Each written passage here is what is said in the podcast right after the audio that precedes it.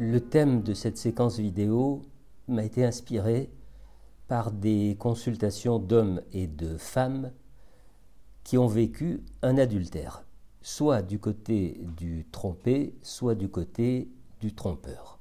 Et peu importe que j'utilise le masculin ou le féminin dans mes propos. Je voudrais mettre en évidence ceux qui, lors de la découverte d'une relation extra-conjugale par le conjoint, est susceptible de provoquer des conséquences à long terme lorsque le couple décide de poursuivre sa vie de couple. Je précise. Au départ, peu importe la façon dont cela se produit.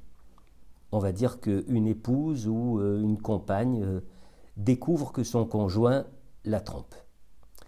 Si l'on met de côté l'issue qui consiste à faire sa valise et à partir, ce qui se passe la plupart du temps réside dans un long interrogatoire du conjoint adultérin.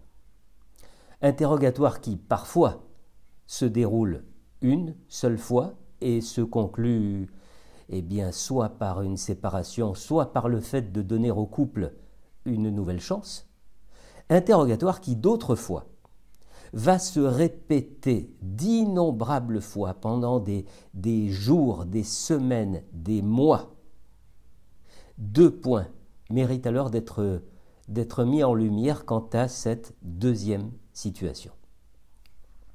Le premier point, c'est que un interrogatoire poussé, si je peux dire, incorpore quasi systématiquement les questions suivantes. Est-ce que je la connais? C'est qui euh, Depuis quand Où est-ce que ça se passe Qu'est-ce qu'elle ou il te fait euh, Et toi, qu'est-ce que tu lui fais euh, Combien de fois vous avez fait ça Et qu'est-ce que ça te fait quand elle te fait Etc. etc. etc. Or, or, les réponses apportées par le trompeur créent immanquablement des représentations dans l'esprit de celle ou celui qui, euh, qui les reçoit. Et alors, eh bien, il faut accepter l'évidence, à savoir qu'il est difficilement possible que ces représentations n'aient pas de conséquences sur la future vie intime du couple si le couple perdure. Un rapprochement sexuel entre les conjoints ne pourra pas en effet éluder les représentations qui se présenteront d'une façon quasi réflexe et qui viendront la plupart du temps gâcher, amoindrir ou empêcher et le désir et le plaisir. Plus l'interrogatoire aura été répété, plus les, les, questions seront allées jusque dans les détails les plus intimes, et plus ces représentations perturberont la vie du couple. Ce sera un peu comme si le, fantôme de l'amant ou de la maîtresse continuait de hanter la chambre conjugale. Eh bien, cette situation-là, c'est celle qui est rapportée par des trompeurs ou par des trompés, même des années après l'aventure extra-conjugale. Le deuxième point que je veux souligner, c'est que dans le cas où l'interrogatoire se répète et se répète pendant, un temps très long, il est difficile pour le praticien de ne pas soupçonner chez l'interrogateur ou l'interrogatrice une véritable jouissance à entendre encore et encore et donc à se représenter de plus en plus précisément, de plus en plus intimement, de plus en plus crûment la scène de l'adultère dans ses moindres détails.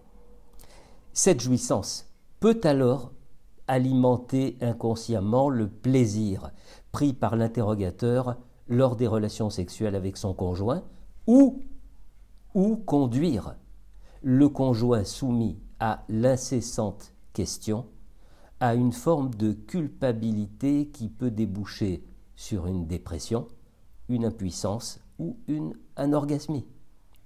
Alors, si c'est la personne trompée qui consulte, eh bien, il me semble important que le thérapeute veille à ne pas se laisser embarquer par la légitimation de son incessant interrogatoire, et qu'il attire aussi l'attention de la personne sur les raisons qui génèrent chez elle ce besoin de questionnement répété, insistant et de plus en plus intrusif.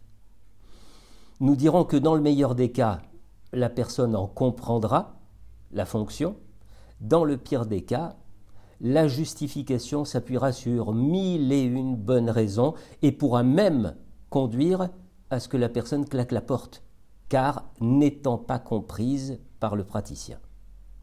Maintenant, si c'est le trompeur qui consulte, usé, j'ai envie de dire jusque dans son intimité, de devoir se soumettre pendant des mois à l'interrogatoire, eh bien ce sera à lui de comprendre la fonction de sa soumission. Une telle conséquence de sa culpabilité mérite en effet de remonter à sa juste origine, ce qui risque de réserver des surprises.